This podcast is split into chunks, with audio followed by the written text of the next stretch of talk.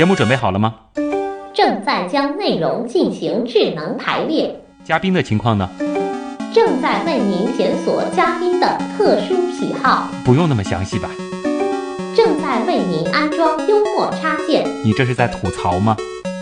正在为您更换全部文字素材，正在删除您的幽默基因，已将节目专业程度调低到百分之三十五。好了好了，马上开始节目吧。极客秀。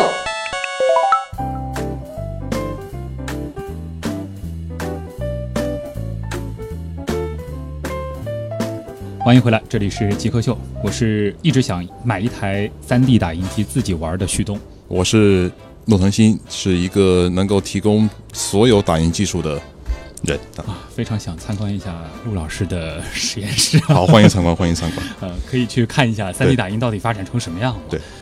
那今天我们请到的极客呢，是上海产业技术研究所 3D 打印技术研究中心的主任陆腾新陆老师。陆老师其实，在上半部分的访谈当中，已经跟我们说了一下 3D 打印它有哪些分类，然后也给我们讲了一个小故事，让我们知道 3D 打印最早是从什么样的一个创意上来的。那从那个故事当中，我们基本上是可以知道，最早它其实是想通过 3D 打印做一些比较复杂的零件。对。但是现在，其实大家对于 3D 打印的期望是能够直接打印出一件可以直接使用的商品。没错。啊，能够给大家说一下整个这个过程它发生了哪些变化？因为三 D 打印技术呢，最早开始，嗯，是基于几个关键技术合成在一起的，嗯，第一个呢是光学，第二来讲的话是机械，第三个是电子，第四个是材料，嗯，所以呢三 D 打印技术来讲的话呢，其实呃，它自己不能算作一个科学的东西，对，对，它其实是一个各类的产品的这么一个总和，嗯，所以呢，每个阶段的话呢，都会有相应的某一个领域的一个突破，嗯，举个例子，比如说。呃，激光光固化工艺，嗯，那么其实最早的时候的话呢，碰到非常多的困难，嗯，其实第一个困难的话呢，就是激光器，嗯，咱们人类来讲的话，我们说最早从事的开发的激光器的话，比较成熟激光器是这种热源激光器，叫做红，比如说像红外激光器啊这种比较多一些。但是对于冷光源激光器，特别是比如说像紫外线激光器，那么这种的这种开发来讲的话呢，相对于它的这个产品的稳定性。包括它的光源的光的这种稳定性、强度的稳定性都会有问题，所以最早的时候的话呢，我们用的是气体激光器。气体激光器对，氦铬就是氦气和铬气体激光器。呃，然后这种激光器呢，第一个寿命特别短，那个时候只有几百个小时。嗯，它的稳定性又比较差。第三个的话，它的体积又比较大。所以这个是我们说第一代的这种设备，就是激光光固化设备的话呢，是碰到其实还是有蛮多困难的。嗯，最早的那个东西我们怎么来理解呢？就是说，可能说是一种一种材料堆上去以后，然后就用那个激光去照一下，对，然后它就固定凝固了。对，它其实再来一层。没错没错，其实它的工作原理其实和现在没有什么太大的区别。对。那么其实第二个非常非常关键的地方就是材料。嗯，材料的应用呢，其实你要知道，在我印象里最深的是在两千零五年之前，所有的包括全球，大概我们去参加一些专业会议来讲的话呢，都叫做快速成型。嗯，因为那个时候呢，把一个零件复杂零件做出来应该不成问题了。但是在两千零五年之后，我们就发现一个问题，就是呃，更多的所有的全球的这些会议来讲的话呢，快速成型这个名词就。非常非常少的人去用了，转而来讲的话呢，叫做快速制造，快速制造，快速制造。对，所以这个转折呢，后来我们呃现在分析下来讲的话，其实最重要的一点就是材料的进步，嗯，材料大大的进步。就之前可能说我们能够使用打印的材料并不多，不多，而一个是不多，第二来讲的话是材料的性能还是有问题。零五年之后的话呢，就是这个转折点出现之后的话呢，是两种。材料的大量的推广和使用，嗯，第一种的话呢，就是尼龙，尼龙材料，对，尼龙材料，因为尼龙材料大家知道这个韧性非常好，对吧？然后呢，弹性也很好，那么强度也不错。它能打出些什么东西呢？非常多的东西，比如说做很多产品的最终的零件是完全没问题。它直接是打零件，打零件，对。所以这个应用的话呢，是开始大量的推广，嗯。然后第二种来讲的话呢，就是金属材料。两千零五年之前。呃，那么它的金属成型已经有了啊，那时候其实已经有金属打印成型了，只不过呢，那种时候的话呢，金属颗粒表面必须再裹上一层高分子材料，或者说叫这个这样的变光滑，对，不是变光滑，而是说在激光，因为呃激光的这个能量不够嘛啊，所以它只能把这个表面的这个呃聚合物把它给融化掉，粘在一起。其实是一粒一粒的小金属对对对，但零五年之后的话呢，就可以直接的把金属材料直接熔融成型，嗯，做成你想要的那个金属材料。金属的的确是一个很大对，所以这个是我们从零五年这个角度来看的话，是大概是这么一个发展。呃，然后紧接着往后的话呢，大概印象里大概是在一二年的时候，然后推出了复合材料使用。现在其实非常热门的，对，就是复合材料。复合材料使用，那么复合材料使用的话呢，其实这个是一个非常大的突破。嗯，这个突破来讲的话呢，其实是一个应该从两方面来讲的事情。第一方面的话呢，是让我们方便于我们现在，比如说在打印的时候的话，不是单一材料打印，而是多种材料打印。然后第二来讲的话呢，是在多材料打印的基础之上，又能够进行材料的任意比的配比。嗯，所以这个来讲的话呢，是非常关键的一步。还有另外一个意义，这个意义对于我们来讲的话呢，对整个人来讲的话呢，更加的重要，就是。今后的话，就是我们看到今后的发展的话呢，利用这种过程可以演化出非常多的材料的这种研发的这种周期，就缩短研发周期，这个非常大的这个进步。比如说 A 组分和 B 组分，嗯，两个组分来讲的话呢，可以任意比混合起来，然后你可以做成成千上万个不同的材料出来，然后我们就可以比对这些材料。对对对，然后这样的话找出一种材料更适用于某个领域的这种应用范围，所以它这个这个方面的应用的话呢，是今后会有。非常大的一个前景。对我们可不可以这样理解？复合材料，如果说之前的这种单一材料的这个 3D 打印，它其实就是黑白打印机，只能够打黑白。现在复合材料其实它是彩打。当然说，因为材料本身它的这个呃类型，它的这个可能性都非常非常的多。对，所以说它的这个工艺的这种复杂程度和原来的这个黑白变彩打这个完全不是一个量级。对，这个里面有非常非常非常关键技术要突破。也就是说，复合打印的这种技术，如果说进一步发展下去的话，有没有可能直接打印出一个，比如说可以使用的手机？呃，应该这样说好了。其实这种这个前景的话呢，我想应该不远了。不远了。对对对，其实呃，目前在研究室里边正在做了一些事情。那比如说我们产业院我们在做一个事情，就是我们直接把电路板打出来。直接打一个电电路板，电路板对，那就是塑料金属，而且这个好像这里边对对对，这里边的话呢有很大的这种前景的应用，比如说，那么电路板打印出来之后的话呢，现在知道就是说可以做 LED，对吧？嗯，然后可以发光，啊，可以去做任何形状的东西。现在实验室还打出过哪些有意思的东西？能和大家说一下？呃，应该说这样子吧，其实有意思的东西的话呢，有一部分是极保密的东西啊，这个比如说我们航航天和军工的一些产品啊，所以。这个就老百姓熟悉的，老百姓熟悉的呢，比如说可以做一些模仿的一些皮肤，皮肤对啊，模仿模仿的一些皮肤啊，比如说可以去做一些像 LED 的屏幕嗯。啊，因为大家可能对于 3D 打印现在的这个认识还是说就是打一个这小模型啊，对。啊，或者说是这个几个模型我们可以自己拼成一个什么东西，对。啊，但是实际上，其实 3D 打印比我们想象中要走在前面的多了，有很多很多。那现在，呃，整个这个 3D 打印，它在这个产业链当中是起到一个什么样的作用？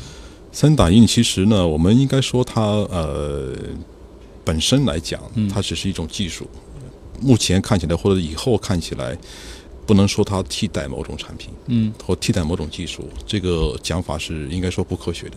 举一个简单例子，比如说铸造，铸造技术其实从发明到现在来讲的话呢，已经有几千年的历史。对，那么到现在为止，大家有没有替代这个技术呢？没有吧？嗯，啊，它只是作为一个补充而已。呃，三档技术也是一样的，这种加工的这种类型的技术呢，它呢只是说是很多，比如说我们去。啊，以前用传统的方法方式很难加工的一些东西，那么其实 3D 打印的话是一种补充。但是很多制造业的人都会说 3D 打印是狼来了，嗯，它可能会对整个产业进行颠覆式的影响。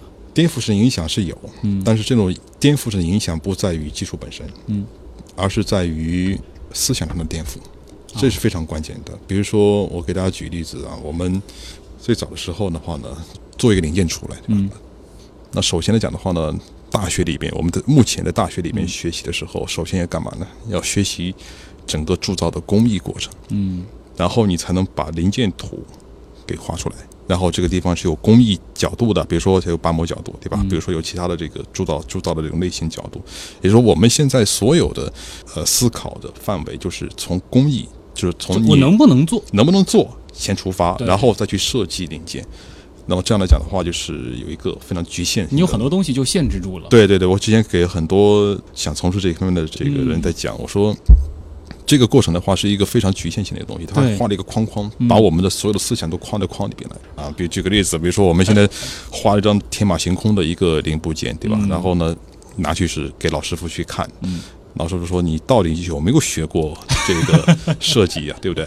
你懂不懂设计呀、嗯对不对？他开不出这个模。对对对，所以这个来讲的话，就说是一个比较大的一个问题。嗯那么三 D 打印来讲的话呢，是我们说让很多非常非常多的设计师或者工业设计师，或者是呃零部件的这种核心的设计师来突破这个思维，就是说嗯我只要能够设计出适合我的这个东西，那我就能把它做得出来，就不要再去有这种束缚的连接出来。嗯从这个角度来讲的话，从思想的角度来讲的话，是一个非常颠覆的直接一个过程。跳过了很多的环节。没错没错，这是非常关键的。嗯，那至于说面对于大量制造和生产这个角度，说是颠覆性来讲的话，有很多人就担心了，比如说之前它是一个完整的产业链，我开始是做零件，我这个人做屏幕的玻璃等等等等，以后对 3D 打印了，那说我把所有的原材料全部集中到一家工厂，嗯有数万台的打印机，而且工人也不用了，嗯整个产业链就只剩下一个工厂了，嗯这个有可能吗？这个来讲的话呢，应该说从非常遥远的这个角度来看的话呢，是有可能实现它的，但是。呃，应该说从这个目前我们能看得到的这个未来来看的话呢，可能还比较困难。所以说它还就是那个未来的那个生活，它是有可能实现，但离我们还没那么近。对，没那么近。好，呃，这十五分钟的收获又是非常的大，感觉对 3D 打印又懂了那么一点儿。那其实今天呃，知道陆老师要来，我们的网友也准备了很多的问题。那接下来就进入问题来了，呃，请陆老师帮大家做一些解答。问题来了，问题来了，问题来了，欢迎回来，这里是极客秀。今天我们请到的极客是上海产业技术研究所 3D 打印技术研究中心的主任陆腾新陆老师。我们来看看问题来了的网友都有什么样的问题啊？好，大长腿娜娜她说：“我对 3D 打印的材料非常好奇，我想知道现在有哪些可以作为 3D 打印的材料，这些材料又是怎么样装到打印机里去的？啊，这个问题非常好。啊这一个来讲的话呢，呃打印机的材料目前来讲的话呢，我们分了几大类。那么第一类的话呢，我们叫做这个高分子材料。那么高分子材料的话呢，其实啊以聚合物为主，比如说我们现在知道的 ABS，嗯啊就是塑料啊，然后呢 PP 啊，然后尼龙啊等等这些材料啊，我们把它第一大类。然后第二大类的话呢，叫做金属材料。对那金属材料类型有更多了，各种各样的金属材料，比如说我们现在大家知道的像模具钢啊，嗯，不锈钢，然后呢还可以打印，比如说钛合金、纯钛哇，啊，比如说还可以去做这个我们说高温合金啊，嗯就是镍合金这种类型。能打金属，其实就意味着这东西它直接就是具有实用价值。对，其实跟老百姓相关的话呢，嗯可能现在大家知道这个戒指呀，对吧？嗯然后呢，各种首饰呀，那么比如说金啊，十八 K 金也可以，黄金是可以黄金可以打印的，然后呢，铂金也可以打印的。那么那就能制造出那种设计特别精妙的那对种。对对，这种小装饰小装饰，对，可以直接打印出来。这个现在市面上会有卖吗？有没有奢侈品的这些这个？呃，好像据我了解的话呢，应该说大家都在蠢蠢欲动，大家再等个半年吧，我而且估计应该就会，一旦它民用的话，嗯它一定是定制的，没错，就每个人可以做自己独一无二的。没错，没错，没错，对。这个很酷。那怎么样装到这个打印机里去的呢？打印机的装填呢，材料装填来讲的话呢，嗯又分很多种哈，分几个大类吧。然后第一个大类的话就是散装型的，嗯大家知道打散装酒是吧？散装型的。那么这种类型的话呢，最多呢还是在工业用的这个材料里面用的比较多啊。就是说，比如说这个材料，呃我直接把它倒进去就可以了啊。嗯那么这个的话，比如说光固化设备啊，用的比较多一些啊。然后呢，第二种类型的话呢，就是粉末状的材料。嗯，粉末状材料的话呢，一般呢就是装在一个特定的这个容这个这个容器里面，有点像我们的墨盒了它还啊，不像墨盒，更大。对，更大一些。然后它会直接在机器里边进行自我运行哈、嗯这个过程。然后呢，第三种类型的话呢，就是像墨盒一样的，嗯那么它就是很简单啊，是一个材料的在墨盒里边，你直接套进去就可以嗯，它自我继续运转就可以了。还有就是可能我们之前看到的那种说线圈线圈的啊，啊对线圈的类型的。呃，月荣九九他说我听新闻报道过，说通过 3D 打印出的房子，打印一套房子大约需要多少时间？他这种房子和这个普通建筑公司的房子有什么区别吗？安不安全？啊，三 D 打印房子呢，是一个大家非常喜闻乐见的看到的一个东西。嗯，对，我先给大家介绍一下，就是我们国内来讲的话呢，就是咱们大家知道，咱们上海一家公司在打印房子对。，这个我和他老总是很好的朋友。嗯先看这个公司为什么要用三 D 打印技术啊，这是非常关键的。这家公司非常厉害啊，他们它是一个来讲的话是有自我开发的材料，然后第二来讲的话有自我开发的这种融合技啊，第三来讲的话呢，它呢基本上涵盖了我们国内百分之九十以上的歌剧院的装修。大家知道歌剧院装修非常复杂，举个例子，我们上海对声音的那个要求，对一个是声音的要求，嗯还有一个是结构非常复杂。嗯比如说我们上海的喜马拉雅，喜马拉雅整个的是一个异形建构的一个过程，传统的装修是非常难做，的，那个外观非常的非常难做的。所以这个过程的话呢，是它呢就呃运用了三 D 打印的技术，定制化的这种制作。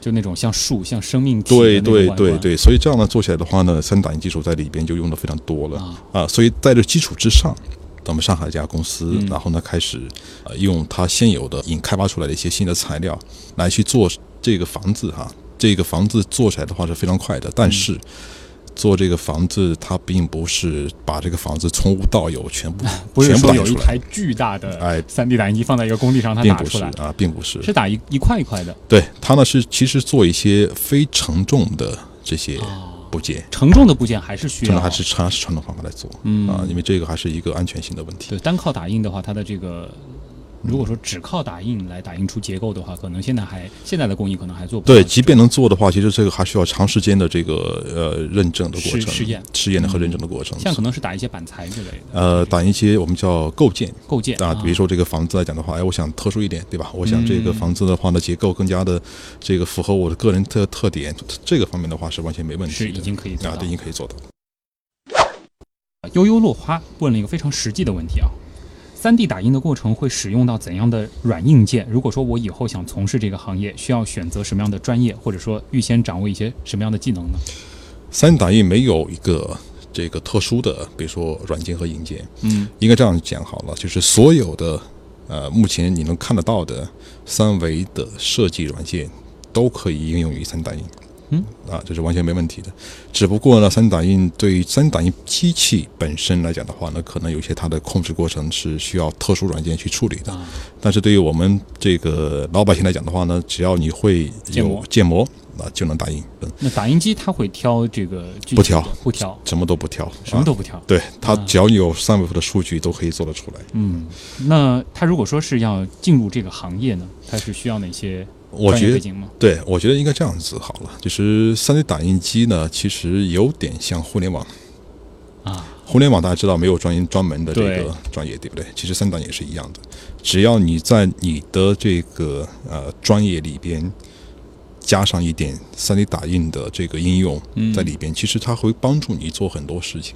它可能是有点像互联网，是需要互联网思维，它，是需要三 D 打印思三 D 打印。思维，对。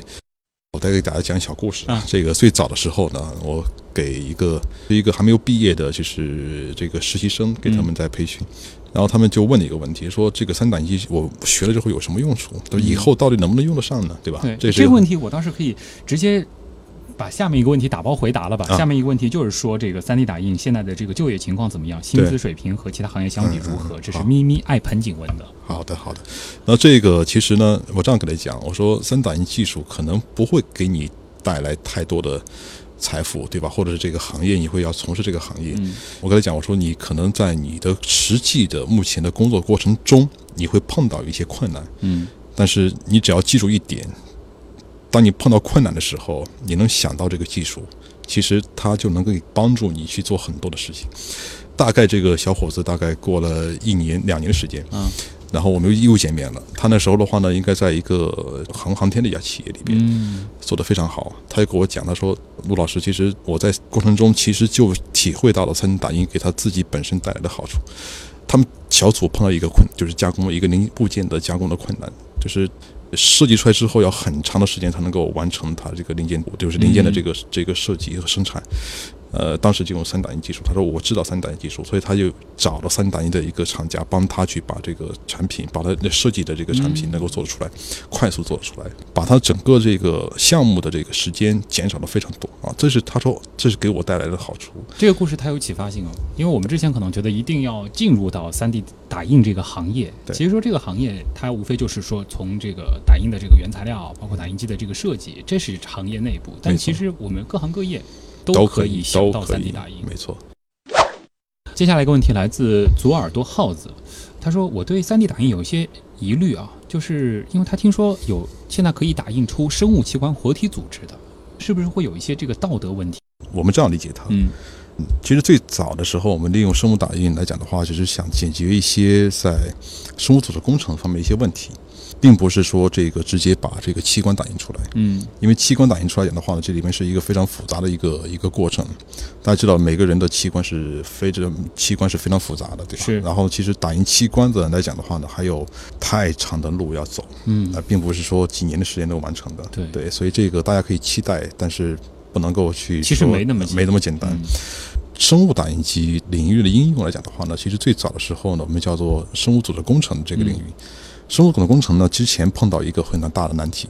大家知道，这个你要给细胞造房子是非常难的。生物组工程其实就是在做给细胞做房子，嗯，是给细胞做一个框架，然后让细胞按照这个框长对，进行生长。对啊，那么这个生长来讲呢是非常复杂的，就是你之前的这种制备方法来讲的话呢是非常困难的。这个三打印机来讲的话呢，就可以在生物这个领域的话呢，帮助从事相关的这些专家们来去制造这个细胞的这种房子。也就是所说的这个生物打印，我们并不是说直接是这个一个墨盒里面装了无数的细胞在那儿是打，是可以，是可以，现在也可以也可以，对。但是我说是最早的时候，这种启发和应用在生物里边启发和应用是这样来去做的。然后慢慢的讲的话呢，开始演化，就说，嗯哎，我是不是可以直接把细胞和它的细胞的某些介质，就是不同的介质啊，嗯然后把它给打印出来，然后呢，在已经能打这样的东西。对对，对，这样的话呢，就说，呃，和细胞混合在一起，细胞的话在里边直接生生长啊，然后呢，做成它想生长的样子出来。嗯啊，其实这个过程来讲的话呢，其实也在做的，呃，但是呢，想做真正的器官是比较难啊。我们可以想象这样的一个过程，嗯大家知道制药和化妆品啊，制药过程的话呢是有非常复杂的，大家知道动物实验嘛，嗯对吧？给大家举个例子，比如说抗癌实验，就抗癌的这种药物的这种实验，呃，它是有非常复杂的，从这个药物的筛选开始。你可以这样想象啊，如果说我们可以提取人类的某种的癌细胞，通过三 D 打印、生物打印的形式，把这种癌细胞呢，以它的这种组织形态打印出来，然后进行培养。那么这样来讲的话，其实它呢就在体外，我们就把它做出了一个类似于体内的这种癌组织。嗯，然后呢在需要人体实验。呃，人体实验还是需要，嗯但是它在对这个药物的这种筛选来讲的话呢，会起到非常好的这种帮助。嗯啊，大大的缩短这个过程。再一个来讲的话，就是我们可以在现实里边看得到药物对这个癌组织的这种啊效果怎么样嗯啊，这是比较关键的。呃，然后第二个来讲的话呢，比如在化妆品行业，化妆品行业其实前段时间已经爆出来的是，在美国有公司和欧莱雅啊，在其实在合作。呃，化妆品其实在做的话呢，更多的还是做这个毒性的各种皮肤测试。大家知道，现在皮肤测试在化妆品行业里边更多的是接触动物测试的。啊，但是动物也是有个体差异性的，对，有的动物可能比较敏感，有的动物可能不是很敏感。所以我们可以打一个人体的皮肤，对，我们可以把皮肤的这些功能啊，打印出来。呃，我们可以做出一定功能的皮肤，然后用于这种测试的过程。那么这样的话呢，它更准确的反映我们人类对这个化妆品或者药物的呃反应这个样子。嗯啊、所以我觉得伦理这个领域来讲的话呢，可能差的时间还太长。啊嗯，但是就还没到那个直接打印一个器官，打印一个甚至人出来。对对对对，离得太远了这个太远。就是不是说未来的这个三 D 打印，它的这个趋势可能最后会说是在分子甚至是原子级别的这种打印？，对，这是非常关键的。如果是说在原子和分子机构这个级别的话呢，我之前的时候有一个老院士，嗯呃，他给我谈到三 D 打印对他他自身的一个理解，他是做核工业的，嗯呃，他跟我讲，他说，呃，如果说在呃未来的话呢，就是原子可以进行三 D 打印的话，对整个人类的进步啊，或者说我们说整个的这个发展来讲的话，会是非常大的一个作用。这个过程是很长，但是可以预见得到的。当这个技术实现的时候，那真的是三 D 打印彻底颠覆了这个世界。呃，应该说就是促进这个世界的发展。那 3D 打印技术它的最关键的部分，就是我们谈未来的话，其实就我们整个人类的发展的话呢，整个呃协作方式可能会分工方式都会有一个比较大的一个改变。举个例子好了，比如说我们说我想吃什么什么好吃的东西，对吧？你要到饭店去吃，对吧？我们自身不可能去种地，对吧？我们不可能去收割麦子，对吧？我们也现在目前的话，最少对我们来讲的话，不可能去做很多事情，太多了。那么三 D 打印其实可以预见到不久的未来，嗯，是可以做到到每个人都会成为生产者和制造者，在家直接就可以。对，比如说举例子好，那我在家里边，哎，我觉得这个某个部件有点问题，对吧？然后我把它给打印出来，然后。做上去，哎，挺好看的。嗯，但这个点子是不是能不能扩散一下呢？对吧？然后我把这个点子在互联网上进行扩散一下。嗯，可能你的旁边来讲的话呢，有十个、八个，或者是这个很多人感兴趣，然后你就做完之后卖给他们。啊，其实这样来讲的话，它就成为这么一个自身的生产者。如果发展到这个程度，可能以后就也不会有这个淘宝了，只是说我们下载某一个东西，然后在家自己打出来，可能还有快递。小姐你好，你要的一公斤的碳原子和 五百克的铁原子来了啊！对，有可能是今后的话会这种程度，但是慢慢的话呢，可能会发展到我们说能够看到得到的，就是说最近的看得到的，就是说零部件的这种这种制作，对吧？在家里边的一些呃特殊的一些东西，比如说台灯，嗯，对吧？以前你买台灯需要。购买，然后快递回来，就是碳排放非常高的一个过程。但但是如果说这个通过互联网，我直接把数据下来，然后我自己打印出来，这样的话，其实省了多少人力和物力的，是吧？今天非常感谢陆腾星给我们带来的，其实从 3D 打印技术一直畅谈到了未来，整个过程其实都是让我们眼界大开啊！呃，也是期待着吧，就是随着像你们这样的呃专业人员对 3D 打印这个技术的不断的钻研。有朝一日，我们那种只要在家收收那些 原子材料，然后什么东西想打就打的这个日子能够早一点到来。好的，再次感谢来自上海产业技术研究所 3D 打印技术研究中心的主任陆腾星做客极客秀，谢谢您。好，谢谢大家，我是旭东，以上就是本周的极客秀，咱们下周再见。